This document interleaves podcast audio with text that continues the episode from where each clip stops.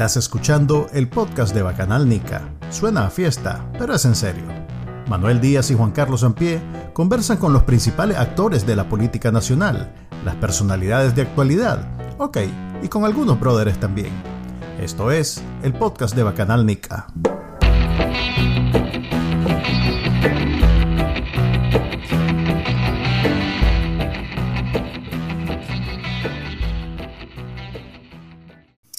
Buenos días, buenos días, bienvenidos al episodio número 67 del podcast de Bacanal Nica. Eh, habla Manuel Díaz y me acompaña como siempre Juan Carlos Ampie. Y el día de hoy tenemos un invitado Em, que tenemos ya regularmente cada cierto tiempo. Este, don Enrique Sáenz es un economista con mucha experiencia y también con mucha presencia en medios de verdad y medios sociales. No sé si medios tradicionales todavía existen. ¿Tiene alguna, alguna radio o televisora que todavía me imagino que en Costa Rica se transmite, don Enrique. ¿Cómo le va primero? Bienvenido. Bueno, regresé con una tosecita, ¿verdad? Así que allí me van a perdonar la, la tosecita y lo gangoso.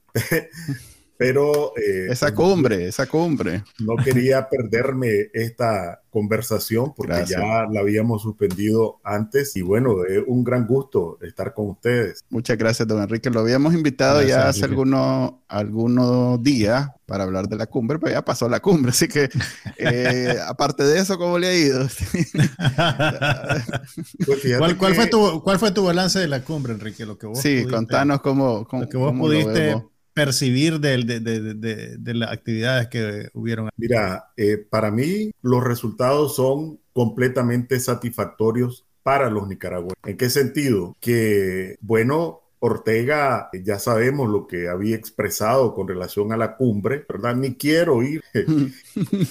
este, pero Nicaragua estuvo presente, ¿verdad? Hubo un grupo de nicaragüenses que se desplazó desde Costa Rica y desde distintos lados de Estados Unidos con un conjunto de actividades paralelas que convocaron, que impactaron no solo en los nicaragüenses, sino que en los representantes gubernamentales y en representantes de organizaciones de la sociedad civil de otros países de América Latina. Entonces, Nicaragua no estuvo ausente en la cumbre, el dictador no es Nicaragua. Nicaragua sí estuvo presente en la cumbre y puedo dar varias evidencias. La primera evidencia es que gracias a la gestión concertada, y esto es importante, de distintas organizaciones de la sociedad civil, la posición de las organizaciones de la sociedad civil del continente asumió como propia y lo incorporó en su declaración los principales temas de preocupación y ocupación de los, los prisioneros políticos, las migraciones, la democracia y además el tema de la corrupción. Eso no había ocurrido antes, ¿verdad?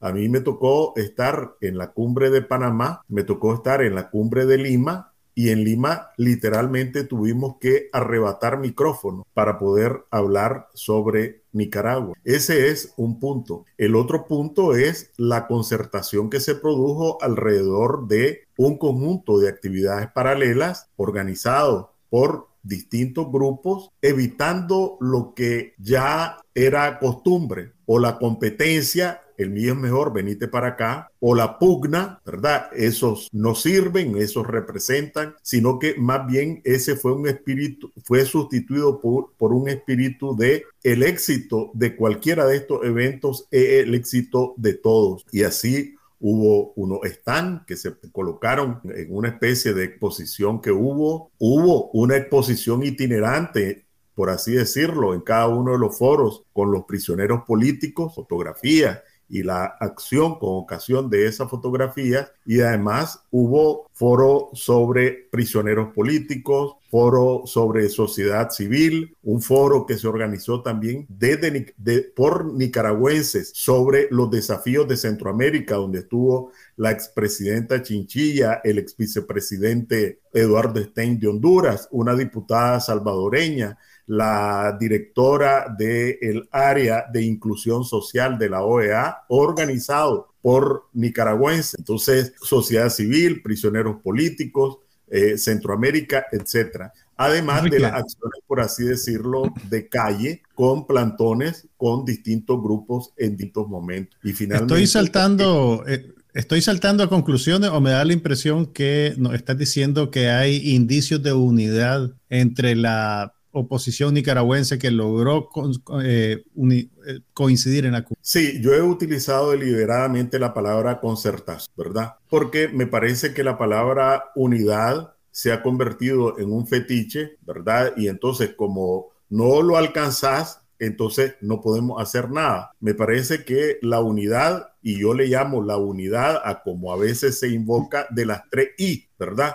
Es inviable, es innecesaria y además inconveniente. Esa unidad exhaustiva, ¿verdad? Donde estén todos o estemos todos, repito, es eh, inviable, innecesaria e inconveniente. Pero allí se demostró que la concertación alrededor de objetivos definidos, alrededor de acciones concretas, es posible y es efectiva. Creo que esa es la gran lección de lo que se desarrolló en Los Ángeles. ¿Cuál fue el objetivo? Se resumía en una, en una frase. Eh, Nicaragua presente en la cumbre. Esa fue la frase que adoptamos y alrededor de esa frase se desarrollaron el conjunto de actividades. Perfecto, no, no fue perfecto. Eh, impoluto, como le gustaba decir a un amigo mío, no, ¿verdad? pero sí realmente fue una demostración de que concertación es una palabra que nos puede conducir por la vía de aunar fuerza. Ok, creo que eso también tiene que ver con dos factores, pero bueno, no sé si quiera eh, llenar de negatividad algo que podemos ver como positivo de la cumbre, que no hubo ninguna confrontación, por lo menos evidente, de, los que participaron. Pero igual lo voy a decir. Por un lado, no fue todo mundo, digamos que fue un grupo. Eh, mucha gente, por ejemplo, cuando vieron a Doña Kitty como representante de, los políticos de Nicaragua, dijeron eh, todo lo que ya normalmente dicen de Doña Kitty. Y por otro lado, tampoco había mucho que ganar. O sea, no, iba, no, era como que el que sobresaliera ahí iba a representar de ahora en adelante la oposición que queda en, el exterior, porque en Nicaragua pues, es difícil decir que existe. Entonces, eso permite hasta cierto punto cierta, eh, por lo menos, disposición de colaboración en donde no hay eh, esa competencia, pues entre todos los, los, opositores. Me llama la atención un tema, bueno, o mejor dicho, eh, aquí hemos concluido que la cumbre de las Américas para Estados Unidos giraba en torno a la migración. Eh, para nosotros era un tema más de democracia y de supervivencia, porque para mí derechos humanos tiene que ver con supervivencia, pero para Estados Unidos era casi que solo sobre migración. Yo vi un panel en donde participaste, en donde diste unos números que son espeluznantes. Eh, por ejemplo, me acuerdo que dijiste que eh, el 3% de Nicaragua se había ido en, el primer semestre del año. Eh, del, o sea, segundo. En el segundo semestre del año. Hoy yo casualmente escribí al respecto y saqué un número parecido. O sea, nueve buses llenos de gente se van diario de Nicaragua en el 2020, o se han ido de Nicaragua en el 2022 con miras a hacer más todavía a partir de mayo. Eh, definitivamente el tema migratorio es el que más obliga a los vecinos y a la comunidad internacional a no poder obviar o hacerse loco con Nicaragua, porque es un problema que se, que se convierte en problema de ellos también. O sea, Costa Rica y Estados Unidos, que son los dos principales destinos de la migración nicaragüense, no pueden obviar lo que está pasando en Nicaragua, porque ya son casi que 30 mil personas los que salen a esos países. Eh, ¿Puedes contarnos al respecto sobre lo que se discutió ahí? Si era palpable la, la, preocupación de Estados Unidos al respecto, si solo era de Estados Unidos, no sé qué México, qué papel juega en esto, si había unidad en términos centroamericanos de, de, este problema, pues ya somos, ya estamos a la par de Guatemala y Honduras, por lo menos. Entonces, en la cumbre eso, es, es, es, eso lo que, esa conclusión es acertada, pensar que ese era como el tema principal. Sí, mira, eh, dos cosas. Primero, con relación a lo que decía, no estaba todo en la cumbre. Efectivamente, allí asistió el que quiso y pudo, ¿verdad? Porque no era con invitación. Sí. Eh, entonces, este, quería ir y no podías, no fuiste. No quería ir, no fuiste. Quería ir y podías y fuiste, fuiste, ¿verdad? Allí no era por invitación, me refiero para las actividades paralelas. Porque para las actividades propiamente formales de la cumbre había que cumplir unos procedimientos que empezaron desde en enero de este año, formulario que llevas, que te invitan a unos foros, pasas por los foros, te invitan a los siguientes para ver el interés hasta que concluyó, fíjate que ese proceso concluyó en mayo. Sí, sí, yo estuve, yo participé en uno de esos. Bueno, entonces eh, eso no todos lo sabían, ¿verdad? Y entonces querían entrar a los espacios oficiales, pero bueno, eso tiene unas normativas que no dependen más y están establecidas desde años atrás. Entonces, y lo otro la cuestión de la representación. Eh, creo, y esto también es importante, no lo mencionaba, nos pusimos de acuerdo en unos círculos concéntricos, se fue ampliando y ampliando, en lo que alguien le llamó talking points, puntos de interés que más o menos recogían 12 puntos, ¿verdad? Presos políticos, migraciones, eh, corrupción, sanciones, etcétera, para tratar de unificar un discurso, ¿verdad? Y entonces si iba a hablar con alguien de derechos humanos, la gente que habla sobre derechos humanos, pues más o menos tenía un, un, marco de referencia. Si iba a hablar con el presidente de una Cámara Empresarial Centroamericana, pues tenía un marco de referencia. Eso también fue una innovación, ¿verdad? ¿Por qué? Porque voy a retomar una de las palabras que expresaron ustedes, representantes. Representantes los nicaragüenses no estamos en condiciones ni de ser representados ni de representar, porque para que tenga una representación debe de tener una acreditación y la acreditación te lo da un respaldo explícito, pues, de que sos representante de un partido, los miembros de ese partido votaron para que votara, que sos representante de esta organización, antes de esa organización que votaron, pero representantes de la oposición, creo que no estamos en vuelvo otra vez con la verdad, es innecesario. Lo que necesita es tener un discurso concertado y si ese discurso alguien lo interpreta como ranchera, algo como tango, alguien como tango y alguien como op, pues bien, al gusto del interlocutor, pero, pero que sea la misma canción. Entonces, mientras más intérpretes tengas de la misma canción, más van a escuchar tu canción. Entonces, eso con relación a, la cuestión de los representantes. Pero como me entusiasmé mucho con lo de los representantes, Manuel, este... Se te olvidó, lo que te pregunté. Eh, te, preguntaba sobre eh, migración. Por eso ah, que hacer preguntas. Un, solo tema por pregunta, mae. sí, que di una introducción yo efectivamente supongo. Eh, tan, tanto es así lo que vos decías, que el único documento que emanó, que emanó de la cumbre, que se vio en el marco de la cumbre, fue sobre el tema de migraciones, ¿verdad? Porque evidentemente Estados Unidos es su principal preocupación en este momento hacia América Latina y en consecuencia lo venían trabajando desde antes. Ese documento no fue un documento improvisado. Después tengo que decir que las migraciones desde Nicaragua todavía no son un tema internacional. Ah. ¿Por qué? Vaya. Porque eh, se comparan con los números de Venezuela, millones de venezolanos, que en Ucrania, millones, que es lo que está en la retina, porque aparece en la dando seis meses más en las pantallas. Por eso, en esa intervención, que creo que es un indicador, ¿verdad? Me invitaron a ese foro que fue de alto nivel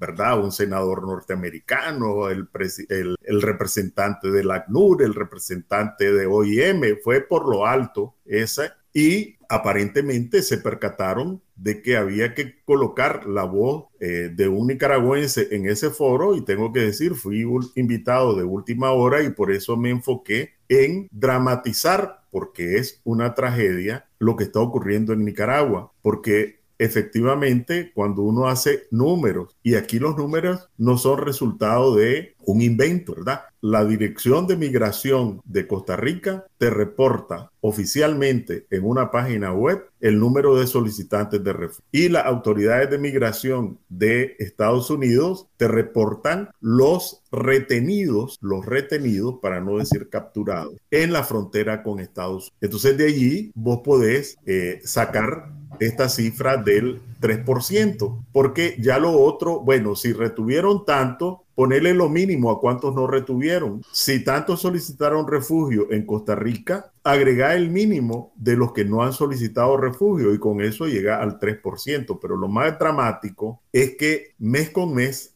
a partir de enero, de enero a abril ya dieron la cifra de mayo de Estados Unidos, la proporción ha venido aumentando con relación al segundo semestre del año pasado, de tal manera que lo previsible, si esta tendencia se mantiene, es que al concluir el 2022, entre el 7 y el 8% de la población nicaragüense, no estoy hablando de fuerza laboral ni de mayores de tantos años, de la población nicaragüense habrá salido del país. Eso sin condiciones de guerra y sin condiciones de una catástrofe. Del 7 al 10%. Ok, del 7 al 10%. Yo digo del 7 al 8% ahorita, porque la tendencia va, va, va va creciendo, pero en este caso quiero hacer una estimación conservadora. Con solo que salga entre el 7 y el 8% de la población en el lapso de año y medio, esa es una tragedia humana, social, económica también para el país. Es una tragedia en todo el sentido de la palabra. Y esos son los números. Pues. Ok, yo ahí estuve compartiendo pantalla del artículo que escribí, que, que fue con algunos números que, que hizo Público Confidencial este, esta semana, eh, similar, o sea, que a mí me parece que este es como el mejor indicativo de la crisis en Nicaragua, más allá de los temas de derechos humanos, que siempre para nosotros son dolorosos y son los que más nos duelen, pero pero no son miles, pues digamos, como, como decís vos, eh, eh, si en, en, en, Ucrania, en Venezuela, eh, son unos números dramáticos de, de miles hasta millones, nuestros numeritos, que somos un país pequeño, se quedan chiquitos. Pero si vos pones en contexto que el 8% de Nicaragua está huyendo en tan poco tiempo, es evidente que ahí están hasta los que se supone que apoyan a Daniel Ortega. O sea que ya no es un problema de la oposición versus el sandinismo, es un tema nacional. Esto es parejo. Todo Nicaragua, el 10% casi, está agarrando maletas y yéndose del país. Es una tragedia. Es una verdadera tragedia, sobre todo cuando pensás que es superior a lo que sucedió en los 80 en, en mera guerra civil. O sea, una, una guerra civil que cobró, ¿cuánto? 50 mil muertos. Es el número más o menos oficial, porque el ejército nunca soltó números, precisamente por lo mismo. Pues. Eh, dale, te doy la palabra. Sí, eh, precisamente, y voy a hacerme un comercial, ¿verdad? Hoy es Día Mundial del Refugiado y perseguido, le han agregado en los últimos tiempos, de Naciones Unidas. Y pues con ocasión del Día Mundial del Refugiado, compartí en Vamos al Punto, que se va a transmitir hoy a las 7 de la noche por 100% y por redes sociales, una reflexión que al final somos un país que ha expulsado nicaragüenses a lo largo de su historia y cada cada uno, cada uno, cada familia un dolor. Entonces, a propósito de lo que vos mencionaba, esto finalmente terminó sin color político, ¿verdad? Porque incluso hago el comentario que posiblemente a, algunos no les guste, que esa acumulación de dolores del presente y del pasado, si no lo saldamos, va a salpicar permanentemente nuestro futuro. Y empiezo por el somocismo. Hubo miles de... No todos los guardias eran asesinos, no todos los somocistas eran corruptos. Y somocistas y sospechosos de somocismo fueron desarraigados prácticamente de un día para otro, con toda la secuela de dolor que eso conlleva. Conlleva, digo, porque es presente todavía esos dolores, que te arranquen de un día para otro de tu terruño, de tu familia, de tus propiedades, de tu forma de vida. Después, en la década de los 80, pues también otros dolores, ¿verdad? Y allí menciono una frase que para ustedes debe ser muy cercana, más cercana que a mí, por razones de edad, porque conversé con jóvenes de aquella época que eran, que no cumplieron el servicio militar, lo que se decía evasores del servicio militar, de la manera más legítima. ¿Por qué? Porque esa no era tu guerra. porque iba a ir a dar tu vida o a arriesgarla por una guerra que no era tuya? Y entonces se consideraban evasores. Una evasión motivación legítima, pero también conversé con eh, algunos que habían cumplido el servicio militar y uno de ellos, a propósito de las tragedias que tenemos que saltar, prácticamente me lanzó lo que sentí como una bofetada. Me dice, Primero nos enviaron a enseñarle a leer y escribir. Se refería a los campesinos, ¿verdad? En la jornada de la alfabetización. Y después nos mandaron a matarlo. Porque la misma generación de la alfabetización fue la misma generación del servicio militar. En esa frase se retrata la tragedia de la juventud de la década de los 80, pero además los otros dolores de la gente que tuvo que salir por persecución o por el mismo impacto social y económico que tenía el conflicto. Ahora es. Entonces, solo llamo la atención sobre la reflexión de que somos un país que ha expulsado nicaragüenses por distintos motivos, pero el dolor es el mismo. Y que esas heridas, unas sangran, otras duelen y otras no se han cicatrizado completamente. Y si nosotros no tenemos la visión, la ilusión y la generosidad para saldar esa herida, el futuro siempre va a ser un futuro enfermizo. Para construir un futuro sano, tenemos que saldar esa herida a propósito de las migraciones y a propósito del Día Mundial del Refugiado. Enrique, estamos claros de que la migración fue el tema central de la, de la cumbre, pero yo te quería preguntar, ¿vos sentís que eh, Estados Unidos, digamos, eh, tiene una tiene clara la conexión causal entre la represión de Daniel Ortega y este eh, incremento en la migración de, nicaragüenses hacia Estados Unidos. ¿Se considera una prioridad el, tratar de, sofocar ese foco que expulsa a nicaragüenses más allá de simplemente evitar que la gente entre en Estados Unidos? Mira, qué bien, porque me permite abordar otro ángulo. Eh, pues yo no soy gringólogo, ¿verdad? Pero, aquí, le echamos segunda, ¿no? Pero aquí no financia nosotros la CIA, Nosotros vemos CNN. pero, pero si algo he aprendido sobre Estados Unidos es que no solo está dividido en más de 50 estados, sino que hay varios Estados Unidos, ¿verdad? En el Congreso pues no solo republicanos y demócratas, sino que entre los demócratas hay distintas posiciones sobre distintos temas. Entre los republicanos. He, aprendido que parte del establishment de Washington son los centros de pensamiento, tienen una incidencia lo cual es un poco sorprendente para nosotros, donde los centros de pensamiento y la capacidad de pensamiento pues es bastante subestimada. Entonces eh, me encontré con lo que vos estás diciendo con tres puntos de vista y a propósito de las sanciones. Unos decían, pero si las sanciones, ¿para qué sirven si ahí está Ortega? Más bien le han servido para aumentar el espíritu de cuerpo, mejorar su espíritu de cuerpo. Mi argumento frente a esa posición es que Ortega no pegara gritos con las sanciones si no le dolieran, no lo van a votar, pero lo debilita, ¿verdad? Con sanciones no van a votar a Ortega, pero lo debilita. Son como en boxeo golpes a los bajos, ¿verdad? Entonces, no debilitó a Ortega la sanción al Bancor, que le cortó de tajo el instrumento financiero que le iba a servir o le estaba sirviendo. El de los 5 mil billones para su conglomerado empresarial y para el trasiego de capitales turbios. Fue un golpe, no fue un golpe para Ortega que se sancionara a la distribuidora nicaragüense de petróleo, que era una de las fuentes principales, no de su caja chica, sino que de su caja grande. No es un golpe para Ortega ahora con lo de la minería. No lo van a votar, pero lo debilitan. Entonces ese, ese es mi argumento. Otro, otro argumento alrededor de esto decían, pero el, problema es que, eh, y ya voy a llegar a tu pregunta, pero quiero aprovechar. No lo interrumpimos. dale, dale.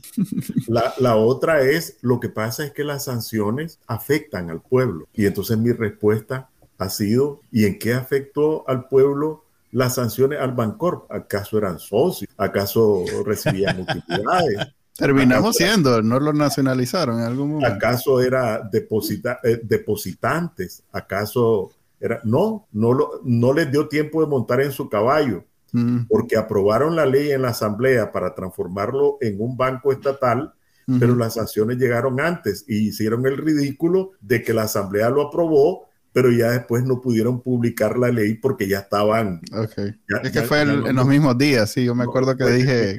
No, no, no tuvieron tiempo de montar en su caballo. Entonces, ¿qué tiene que ver la gente con las sanciones a DNP? Si es más bien el, el eh, como, como esos aparatos para exprimir naranja, ¿verdad? Si era lo que ha exprimido por año a los nicaragüenses sobre los sobreprecios del combustible. Nada tiene que ver o con ahora con la empresa de minas. Entonces, nada tiene que ver mientras haya sanciones que golpeen el patrimonio y las fuentes de acumulación de la mafia en el poder, el pueblo está indemne en relación a esas sanciones. Pero el último argumento que escuché y de en este caso, de estos centros de pensamiento que existen en Washington, fue, pero las sanciones no están provocando más migraciones. Y esa es una, una relación fatal, que son las sanciones migraciones. Entonces, el argumento fue una gráfica que yo no construyo yo otro, pero es muy útil, que asocia la represión con el aumento de los flujos de migraciones, para demostrar que el régimen político y las consecuencias de la permanencia en el de Ortega lo que provoca las, las migraciones. Me refería a los tres puntos porque nos sirve a todos utilizarlos como argumento frente a, a, quienes dicen esto, las sanciones afectan al pueblo o las sanciones no sirven para nada o las sanciones están provocando migraciones, como en las preguntas de selección múltiple que nos hicieron a nosotros cuando estudiábamos, Ninguna de las anteriores. Ninguna de las anteriores. Ok, pero siguen entonces la duda, bueno, la pregunta de Juan Carlos era si el, el Estados Unidos, y podemos ampliarlo a la comunidad internacional, sí. Eh, no, no ven más allá de, de seguir sancionando eh, eh, otra, otra forma de, de combatir a, pues, la dictadura de Daniel Ortega. No hay una estrategia. Yo puedo, yo tengo mi opinión, pues yo digo siempre. ¿Qué dice el Centro de Pensamiento Bacanal Nica? Eh, cualquier país que no, pues, cualquier país amigo, por muy amigo que sea, siempre va a ver la salida de la situación como algo de mano de los nicaragüenses. O sea, está claro y nosotros mismos sabemos que Daniel Ortega se sostiene en el poder porque hay un grupo que lo... Y ese grupo no es extranjero, es un grupo nicaragüense, o sea, son nicas que apoyan a Daniel Ortega. serán minoría, efecto. Las últimas elecciones votó por él, ¿cuánto? El 15. Pero ese 15% es el que lo sostiene en el poder. Si ese 15% nicaragüense dijera, mire comandante, ya no, eh, Daniel Ortega solito no aguanta un día. Si el pobre ni siquiera puede caminar. Entonces, Claro, usa una, una, una, violencia desproporcionada porque al ser minoría necesita proyectar fuerza de, donde no hay, pues. Pero siempre sigue siendo el problema. Mientras haya, haya nicaragüenses que ven en Daniel Ortega una alternativa mejor a todo lo demás, eh, la comunidad internacional no, no, va a, no va a interceder, va a hacer lo que está haciendo hasta ahora. Pues ya, ya hice yo mi, mi intervención negativa y, y, y, ¿cómo se llama? Ese fue, ese fue un mandolazo. intervención negativa y, derrotista del programa. Tal vez usted tiene una, forma más. Eh, Enrique estaba introduciendo ya el tema de las sanciones y esta semana que acaba de pasar eh, se, sancionó a la empresa Eniminas y al director. Espérate, espérate, espérate, que ah, te, quité, el tema. Eh. No lo quería mencionar porque aquí venimos a, decirle a don Enrique, a ver, haga su exposición sobre Eniminas porque nosotros no sabemos nada. Alfabetícenos. Porque yo sigo escuchando, sanciones a Eniminas y yo, ok. Es el tercer director consecutivo de Eniminas que es sancionado por Estados Unidos. Yo creo que ese, ese, es un récord. ¿Por, por, qué, Enrique? ¿Por qué le tienen tema a Eniminas, digamos? ¿Qué es lo que hay detrás? Este, este programa va a ser de dos horas. No, de una, si llevamos media hora. a la siente que lleva más de una hora ya. No, no, porque... primero aclarado, aclarado una cosa bien básica. Eniminas no es un ministerio del Estado de Nicaragua, ¿correcto? ¿Qué elimina? Bueno, primero, hay un ministerio de energía y minas. Y en el 2017, no es muy viejo, ¿verdad? Ya tenía 10 años Ortega en el poder, cuando se creó la empresa Eniminas como una empresa estatal. Esta empresa... Un DNP, pues, digamos, parece un DNP. Un DNP, o un, ¿cómo que se llamaba? Petronic. Ajá, Petronic, perdón. Ya No, también DNP era una empresa estatal, lo único que apareció después como empresa privada. Entonces, una empresa estatal que tiene capacidad para explorar, explotar este, todo lo que tiene que ver con el negocio de mí. Entonces, básicamente hay unas regalías que pagan las empresas que explotan minas y un porcentaje significativo de esas regalías va a un fondo de desarrollo minero que se llama, que lo administra Eniminas. Mm. ¿Cuánto hay en ese fondo? ¿Cómo se distribuye? ¿Para qué se aplica? Te invito a vos, Manuel, a que vaya al registro, a que investigue verdad. Es decir, le creo, le creo, le creo.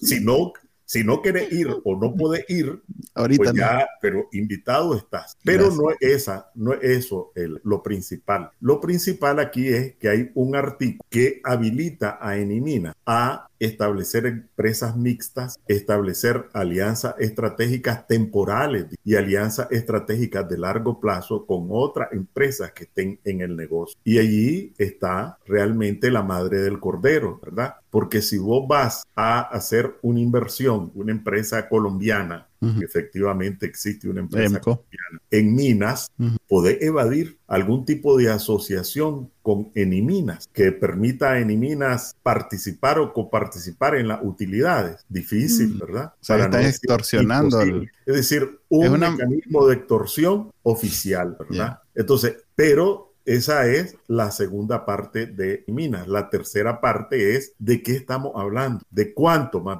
de cuánto. Ya dijimos de qué, de cuánto. El oro se convirtió en unos pocos años en el principal producto de exportación de Nicaragua.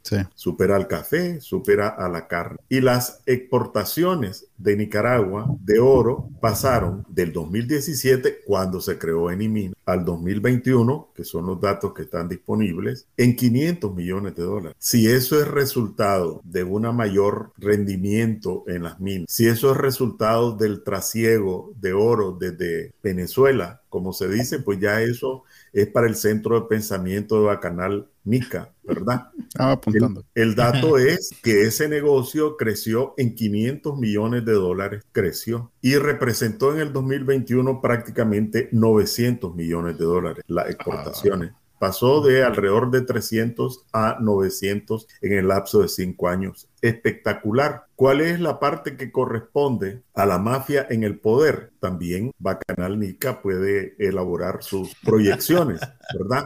Pero creo que sobreestimas nuestra capacidad de investigación. Eh, eh, el hecho es eh, que a partir de estos datos vos podés fácilmente, pues que en cómo ha crecido el negocio. Lo otro que falta es que casi el 100% de las exportaciones de oro han tenido como destino a Estados Unidos, a pesar que las empresas Vaya. generadoras no son norteamericanas. Colombianas y canadienses en su mayoría. Entonces, esto que la explicación, ¿verdad? La declaración del Departamento del Tesoro que les da un plazo hasta 18 meses, hasta 18 meses, hasta el 18 de julio, para que rompan cualquier vínculo con Eniminas, lo que te confirma es lo que estoy diciendo, ¿verdad? ¿Por qué se le va a dar a una empresa de cualquier nacionalidad que tenga, que tenga la oportunidad de romper vínculos con una empresa estatal? Porque tiene vínculos. ¿Y qué tipo de vínculos, pues esto que estoy mencionando que están en verdad, alianza, alianza temporal, ¿qué es eso de alianza temporal? Alianza estratégica, pero también empresas mixtas con inversiones, etcétera. Ahí es donde está la madre del cordero. En consecuencia, ese golpe no va a votar a Ortega, pero le va a ocasionar por lo menos un malestar. Eso es como cuando le vas a prestar a la mafia y, te dice, sí, hombre, pero haceme socio. Este, bueno, yo te voy a proteger. yo correcto. soy tu garantía de que vos tengas esta esta farmacia o este negocio aquí, yo te garantizo. Ok, o sea que el gobierno, entre todo este ruido de los últimos años de sanciones y de evitar que entre financiamiento de los multilaterales, muy inteligentemente se fue, inventó en Imina y ha estado extorsionando al sector minero desde el 2017. Pero no es el sector, no es el gobierno, es la mafia pues sí, que se ha apoderado de las instituciones. Claro. Eh, precisamente para hacer esto, ¿verdad? Porque seguramente no solo en este campo están, porque Y están en, en el energético. ¿Por qué? Exactamente. ¿Por qué en Nicaragua se siguen pagando los precios más altos de combustible sin impuestos? Imagínate que en enero de este año, a propósito de el, el congelamiento de los precios del combustible, la diferencia del precio del galón de gasolina regular, super, con El Salvador era de 50 centavos. En abril era de 73 centavos. Es decir, Ortega alagartado, ¿verdad? Aprovechándose el río revuelto, lo que vos decías antes, eh, del río revuelto de los precios de, en este caso, petróleo internacional, descargó en el presupuesto el subsidio a, al combustible y aumentó su cuota de ganancia. Ok. Y, y, con lo de la guerra en, pues la invasión rusa en Ucrania, eh, que ellos han dado pues una versión bien solidaria. La propaganda, la propaganda rusa, pues básicamente. De Putin, pero han dicho pues que van a, van a, ¿cómo se llama? Van a sostener los precios de algunos productos derivados, han mantenido bajos. Creo que, creo que ya son tres, tres, semanas más o menos, o un mes, que, que se precian de mantener congelados los precios de la gasolina. Enrique, eso no es tan bueno como suena, ¿verdad? Bueno, hay que decir que si no aumentan los precios en una condición de precariedad de las familias nicaragüenses, eso es positivo para las familias, que esté congelado el precio del combustible, pues tendríamos que ser, tiene un impacto positivo en la familia. El problema aquí, lo que está oculto es que son las mismas familias, por la vía de los impuestos, los que siguen engordando el bolsillo de Ortega pero ahora no se ve, ¿verdad? Ahora queda encubierto porque Ortega está sacando más ganancias ahora que antes del negocio del combustible, pero ahora está extrayendo los recursos del presupuesto. Mm. Pero yo ah, quisiera... claro a través del subsidio. Sí, incluso él lo dijo en, que creo que fue en su última aparición pública hace como dos, semanas. Dijo que iban a agarrar del presupuesto fondos que estaban ya, ya apartados para, una, para X cuestión, lo iban a mover para cubrir el, el, el, incremento en el alza del, mm. del, combustible. Él lo dijo, o sea, a mí me asustó Así es la que lo dijera tan claro. Sí, sí, sí, lo dijo en, su última aparición pública. Dijo más, dijo más que eso. Dijo en un acto heroico. Sí. un acto heroico. Sí. e iluminados por la luz de Sandino. Ahora, lo, que no, lo que no aclaró, lo que no aclaró, de, qué rubro iban a quitar esa plata, porque tal vez se lo van a quitar a salud, tal vez se lo van a quitar al Ministerio de Educación, eso no, quedó claro. E, exactamente, es decir, eso lo están succionando del presupuesto, pero va al mismo bolsillo. o sea que, él, no dejó, él no dejó de ganar lo que... Él no, dejó de sacar la gasolina. sino que ahora gana más en esta turbulencia. Te decía, la diferencia de precio del galón con El Salvador. ¿Y por qué digo El Salvador? Primero, porque ellos mencionaban que el combustible era más caro en Nicaragua porque tenía que dar la vuelta por el canal de Panamá, porque eso es otra cosa que no se dice casi. Y es que el principal, el principal comprador de oro es Estados Unidos y el principal suministrador de petróleo es Estados Unidos, ya no es Venezuela. Venezuela es cero. Entonces decían que como venía del Golfo el petróleo, entonces tenía que pasar por el canal y en consecuencia el flete, el es, es culpa, es culpa del imperio, Enrique. El imperio no lo debería traer al Pacífico.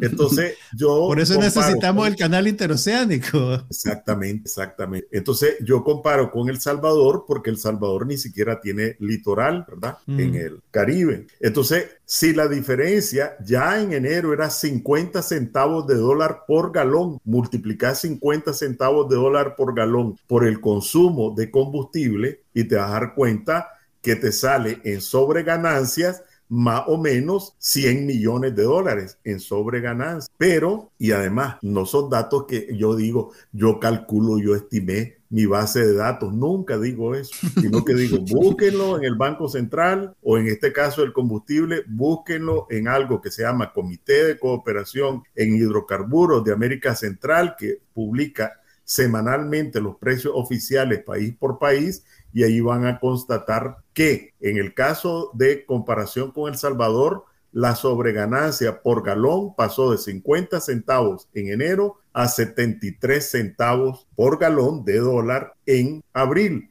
Y esa, esa módica suma que resulta de multiplicar ese diferencial por el consumo te lleva a que esta gente ha exprimido no solo el año pasado, no solo este año, por años a la economía nicaragüense, a las empresas nicaragüenses, a los hogares nicaragüenses con más de 100 millones de dólares por año. ¿Cómo van a querer irse del poder? Sí, hay, hay doble incentivo para no irse. Uno, los reales y dos, la cárcel. La impunidad. Así con esos dos incentivos nadie se Pero eso me permite, Manuel, volver al punto que me dejaste enchilado. Dale. El anterior. Y es que países vecinos o interesados en la democracia no pueden tener una estrategia si los nicaragüenses no la tenemos.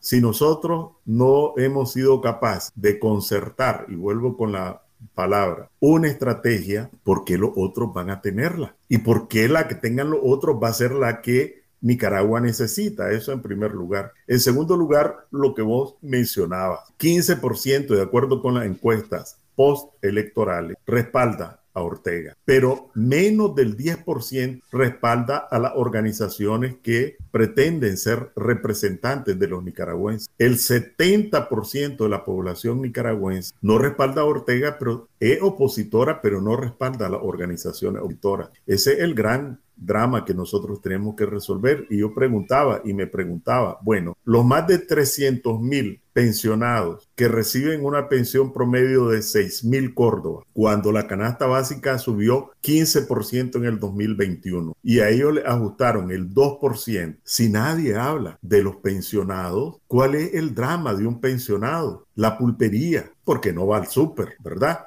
Y entonces todavía hay pulpería en Nicaragua que llevan libreta. ¿Cómo haces para comprar el queso y la tortilla? Y entonces las organizaciones y los liderazgos opositores, no ahorita, anteriormente también, eh, jamás tuvieron un discurso frente a el drama cotidiano de estos 300 mil. Hay más de 100 mil trabajadoras y trabajadores en la zona franca. El salario de estas trabajadoras no alcanza a la mitad del salario mínimo. Obviamente, si se organiza en un sindicato y hacen un paro, las corren, pero la obligación de los que tienen voz es darle voz a los que tienen voz. ¿Quién habla de las trabajadoras y trabajadores de las zonas francas? De acuerdo con las cifras de Ortega, más del 40% de la población laboral, en este caso en laboral, se encuentra en condición de subempleo, que significa que no gana el salario mínimo, que no tiene protección laboral, que si sos mujer no tenés descanso prenatal ni postnatal, que si sos un trabajador de cualquier condición, por muy malo que sea el seguro, alguna pensión si tenés un accidente o una enfermedad, más del 40%, que son los que están saliendo, ¿verdad? ¿Quién habla de, de, esta población? En consecuencia, si la oposición o lo las organizaciones o los liderazgos, lo que pretenden ser liderazgos opositores, no establecen conexión con la angustia, los sueños, las aspiraciones, los dolores de los nicaragüenses en Nicaragua, pues difícilmente va a haber un respaldo a esas posiciones. Y termino con lo siguiente. Vos mencionabas lo que sostiene a Ortega, cierto, lo sostiene ese 15%, pero profundizaría un poquito más, lo sostiene el ejército. Nosotros estamos acostumbrados a meter a todo el mundo en el mismo saco. La vez pasada me dio risa que estaban en un ejercicio de paracaidismo, pero viendo un montón de panzones, ¿verdad? Este, de coroneles y de generales, ¿verdad? Y entonces, pero ninguno, porque seguro nada de malo tiene ser panzón, nada de malo tiene No, pero paracaidismo sí. Y de ahí, Enrique, no, no ofenda, no ofenda.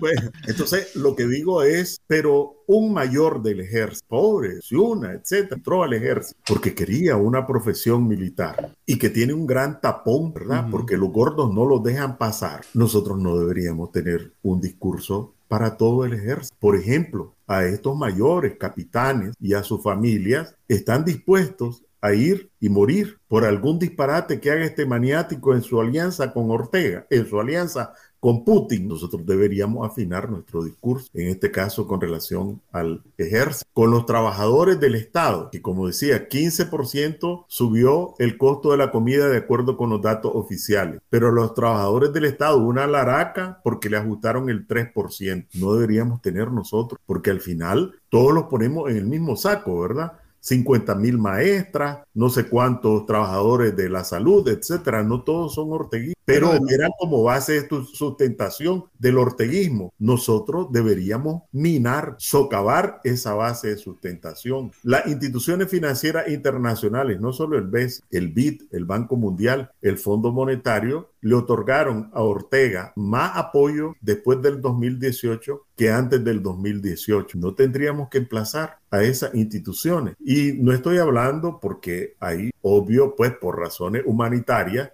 créditos o donaciones que van para la gente, pero no deberían preocuparse porque efectivamente no sean tema de manipulación aún esos créditos de carácter humanitario. Con esto a lo que voy es que si nosotros no somos capaces de diseñar, concertar una estrategia que se enfoque en socavar los pilares de sustentación de la dictadura, porque la comunidad internacional va a tenerla.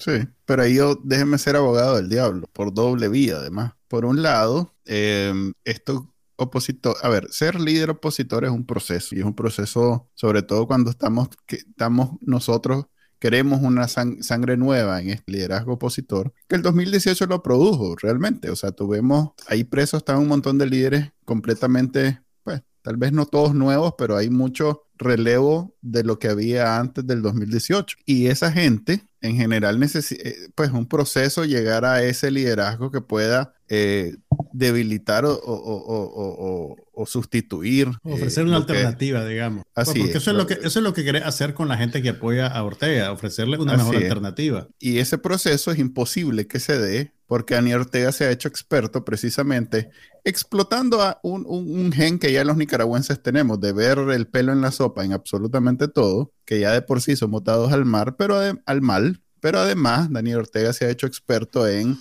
eso, explotarlo y socavar cualquier intento de eh, organización o de fortalecimiento de cualquier grupo o, siquiera personas opositoras, ni siquiera grupo. A veces hasta ven a alguien que me dijo algo y ya ya lo, neutralizan. Entonces, ante esa realidad, eh, no solo es un problema de ellos, pues yo, yo poniéndome en el lugar de los políticos, de, sobre todo cuando me acuerdo de aquellos miércoles de protesta, o sea, ahí está, ahí está la intención, ahí está demostrando que, realmente eh, se van a arriesgar porque era un riesgo, más de alguna vez le, le quebraron la cabeza a alguien, o sea, todo ahí está pero los nicaragüenses no somos de, de, pues, de eso, pues no, yo no sé, somos una raza bien extraña donde queremos más que simplemente eh, demostrar y, poner el pellejo en, el juego, que es la expresión esta de, los gringos, skin in the game, pues que, quiero ser líder y además me expongo a, lo, que eso significa, pero no es suficiente para nosotros. Entonces, no sé hasta qué punto pueda surgir un liderazgo que pueda sobrellevar esa mentalidad y esas condiciones que son las que tiene Daniel Ortega, por un lado. Y por otro, eh, usted mismo dice que al no tener mucha, mucho, mucho pueblo, esta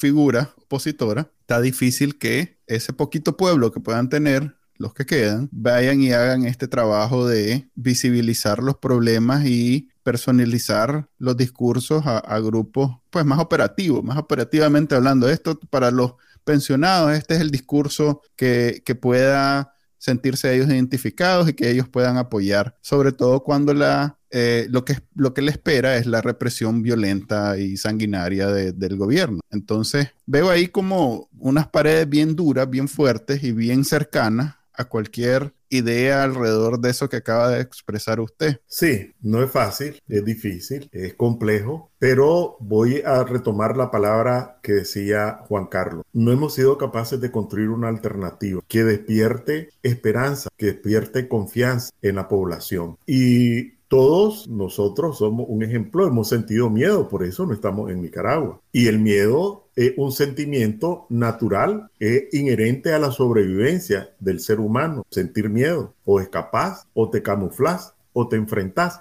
Son las reacciones frente al miedo. Y es natural que para una eh, dictadura, no solo la de Ortega, el miedo, infundir miedo es el principal instrumento para domesticar, para paralizar a la Pero yo pongo, porque lo he conversado ya este tema, varios ejemplos. Y estos centenares de miles ya nicaragüenses que han tomado ese camino, miles de kilómetros, no tienen miedo. Desde que alguien en Ciuna vendió sus cuatro cositas agarró a su esposa y a su hija, a su esposa embarazada y agarró ese camino, viendo las noticias de los que se han ahogado, de los que han extorsionado, de los que han vapuleado, de las mujeres que han violado, no tiene miedo. Yo pienso en los que van a cruzar el río, solo al poner el pie en el río, no tiene miedo. Claro que tiene miedo, tiene miedo de morir, tiene miedo de, de, de, de, que lo vapuleen, tiene miedo que lo extorsionen, tienen miedo que violen y tienen dolor al dejarlo todo. ¿Y por qué lo hacen? Porque tienen.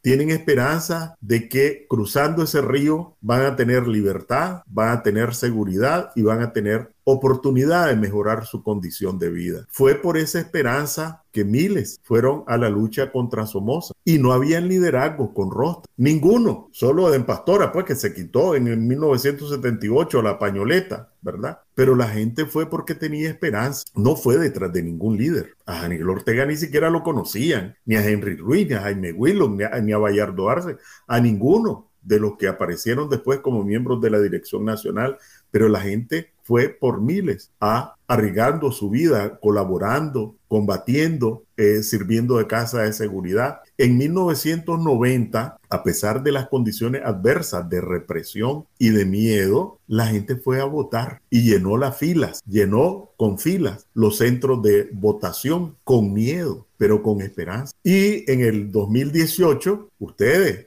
yo que estuvimos allí en esas marchas, cuando mirábamos a la policía, y después de que empezaron los primeros muertos no teníamos miedo, teníamos miedo, pero teníamos esperanza. Entonces creo que el gran desafío que tiene que ver con una alternativa creíble, con liderazgos creíbles, es despertar porque está dormida, no está muerta. Lo hemos demostrado a lo largo de nuestra historia. Esperanza de que es posible salir de Ortega y es posible construir un país distinto. Pero para eso, eso no está de la noche a la mañana. Necesitamos remar corriente en contra de la corriente, pero ya hemos superado estas situaciones.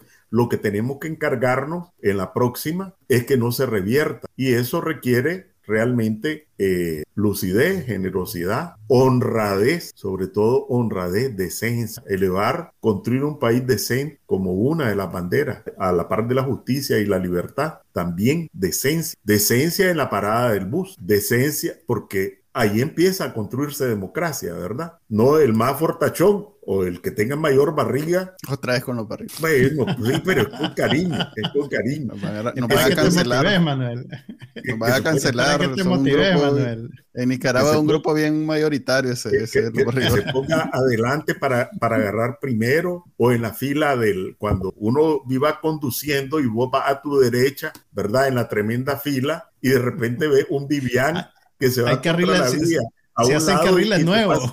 Y te pasa diciendo, sos estúpido, sos pendejo, mira, yo te voy a salir adelante. Es decir, eso es construir democracia o en la fila del banco o en la... E, ese es un desafío de todos los días. Por eso, cierto que los aspirantes a liderazgo tienen una responsabilidad, pero todos tenemos una responsabilidad compartida en construir democracia desde ahora yo, veo, ahí dos, y ya con esto vamos a terminar, porque ya le hemos quitado una hora de su tiempo. Eh, veo ahí dos como ideas. Por un lado, la buena, o mejor dicho, eh, la que tal vez me, abre un poquito los ojos, que no lo había tal vez visto de esa manera, es que lo que hace Daniel Ortega es una combinación de dos cosas. Por un lado, mete el miedo, pero por otro quita la esperanza. No había yo visualizado ese factor en la ecuación. Eh, es importante, porque como dice usted, ¿qué más miedo de irse a meter a, las entrañas del cartel de esos mexicanos que están en la frontera con Estados Unidos? Eh, eso, eso a mí, me, sinceramente, me da más miedo eso que una marcha en Managua, por ejemplo. Pero es cierto, la diferencia es que lo que el incentivo, la motivación de irse a cruzar el río es la esperanza de que voy, que, voy a algo mejor. Mientras que la marcha aquí es como una cuestión eh, que, no tiene, o sea, que no, no, da ninguna esperanza porque el hombre está, está sólido, fuerte ahí en el poder y no, no se ve cómo sacarlo. Entonces, eso sí me, da algo de esperanza, para, para ocupar otra vez la palabra.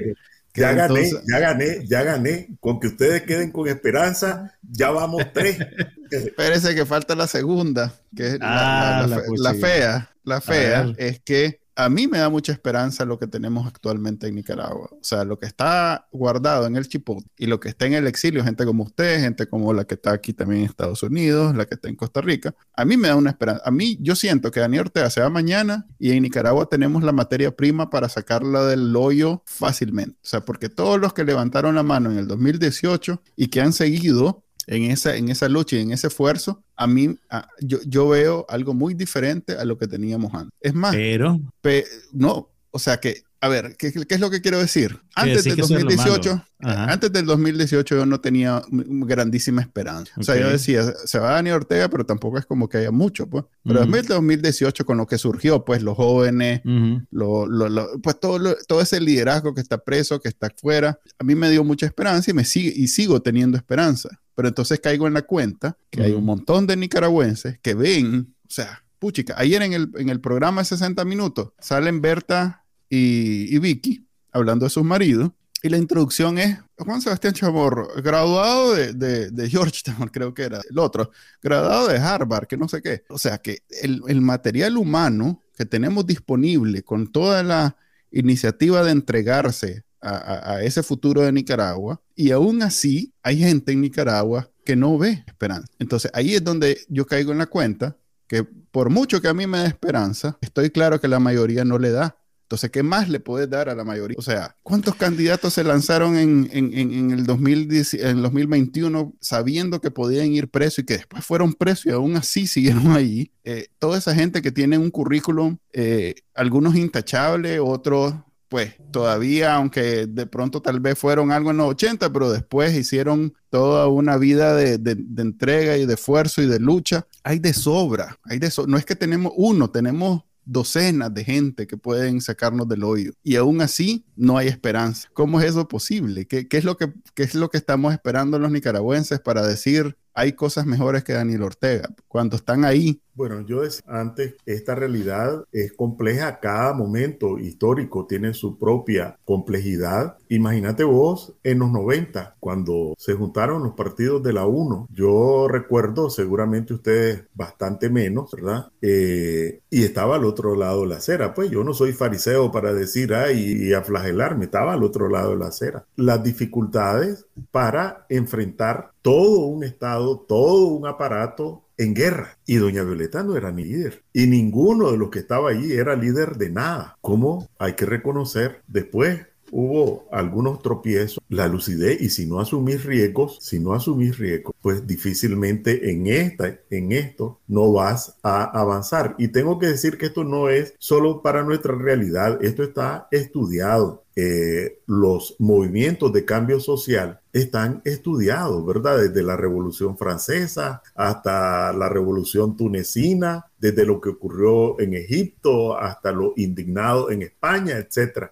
¿Qué es lo que motiva a la gente a salir? Pero no solo a salir, sino después, que es lo más difícil, a persistir. Porque la gente hace una, una relación intuitiva, casi instintiva, ¿verdad? ¿Qué pasa cuando yo doy un paso fuera de mi casa? ¿Por qué lo voy a dar? Cuando dar ese paso puede significar que cuando regrese voy a estar crucificado por los vecinos, que a lo mejor no regreso. ¿Por qué voy a dar yo ese paso? Y vuelvo otra vez con la comparación del río Bravo, ¿verdad? ¿Por qué tengo esperanza de que realistamente esto puede que podemos ganar y ese es el desafío de los liderazgos y de las organizaciones que pretenden ejercer liderazgo. Y aquí, retomando el tema de los prisioneros políticos, hay algo eh, que se ha pasado por debajo de la mesa. Si Ortega tuviera 10 a los que hubiera doblegado su voluntad, ya lo hubiera exhibido. Diciendo, por eso digo, ahí sobra. Diciendo que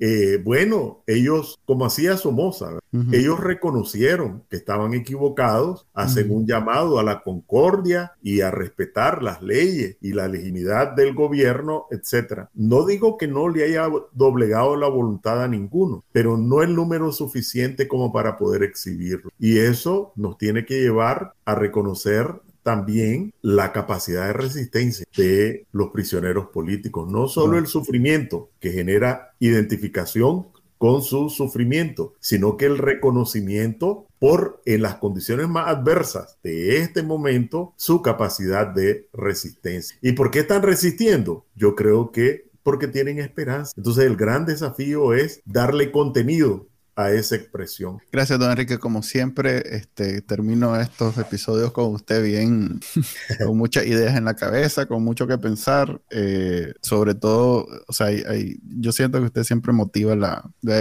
elucubración política en la gente. Este, se vende como economista, pero creo que más que todo es, un, un, eh, político que produce otros políticos, porque yo termino con, con ganas de, de, de, montar mi plataforma política en donde ah, haya es que si no hay nadie más haciendo nada, o sea, veo los problemas tan claramente y, y, veo la solución y, como que solo la quedo viendo, para ahí está tirada y nadie la recoge. Entonces dan ganas de... y, y ya seríamos dos.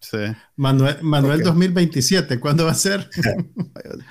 Yo lo que quiero es que salga toda esta gente, se tire un dado y el que gane, sea, y así vamos, saltando uno. Tenemos ahí madera, como decía un brother aquí en Houston. No, no te preocupes porque él apoyaba a uno, el otro apoyaba al otro, y él me decía, no te preocupes, con que vaya uno primero, otro después, otro después, otro después. No hay en falla. Los próximos 20 años. Ya han descubierto varios, 30 ah, años, 40 años. Sí. Por cierto, recomiendo ese reportaje de 60 minutos que salió el día de ayer. Este es un recuento de todo lo que ha sucedido. Eh, pues creo que es un reprise de lo que ya habíamos visto el año pasado, pero igual vale la pena compartirlo con sus amigos que hablan una, inglés. tiene una actualización, pues también ponen al día al público gringo sobre los sábados entonces. Vale la pena que si tienen gente que habla inglés y que no entiende muy bien lo que está pasando, lo compartan para que vean ahí de la boca de las personas que, que, que, pues sufren todo esto, que, que, es lo que está pasando. Gracias, don Enrique. Bueno, bueno, espérame, voy a hacer otro comercial Claro que sí. Que eh, nosotros partimos un grupo de la base que no podés transformar una realidad que no conoces, ni podés cambiar una historia que no conoces. Entonces nos dimos a la tarea de desarrollar un curso orientado principalmente a nicaragüenses en el exterior eh, sobre estos temas, historia básica de Nicaragua, economía básica de Nicaragua, estructura jurídico-institucional eh, del país y algunos elementos de análisis estratégico. Entonces está orientado principalmente a nicaragüenses en el exterior, eh, pueden escribirme si están interesados, porque ya este es el segundo ciclo. Y como el primer ciclo fue muy satisfactorio, resolvimos aventurarnos a un segundo, pues, a un segundo ciclo. Pueden escribirme a mi correo electrónico, se los digo rápidamente, enrique.science, junto a la Z de science, una N, arroba yahoo.es. Pueden escribirme porque ya eh, entre la última semana de junio y la primera de julio empezamos con la segunda tanda y bueno, es de gratis, es virtual y lo único que pretende es suministrar elementos de la realidad nicaragüense, de la historia nicaragüense, para que sepamos con claridad cuáles son los desafíos que tenemos. Gracias, yo, yo voy a ser uno de los que quiere participar en el Bueno, gracias a ustedes. Ok, eh, y no diga que es gratis, diga que es pagado, pero que va a regalar. va, con beca. va, con beca, va con beca. No hay almuerzo gratis, dicen los economistas. ok, eh, gracias a, don Enrique por habernos acompañado. Ojalá no sea la última. Eh, ya saben que pueden escuchar este podcast todos los lunes a partir de la una de la tarde. Generalmente dura una hora, a menos que la, la plática esté muy interesante, entonces dura una hora y 17 minutos. Nos vemos la próxima semana. Hasta luego. Nos vemos. Este fue el podcast de Bacanal Nica. Compartilo, déjanos una reseña y enseñale a tu abuelita cómo escucharlo. Te lo va a agradecer. Suscríbete en Spotify, Apple Podcast, Google Podcast y por supuesto, también puedes escucharnos en bacanalnica.com.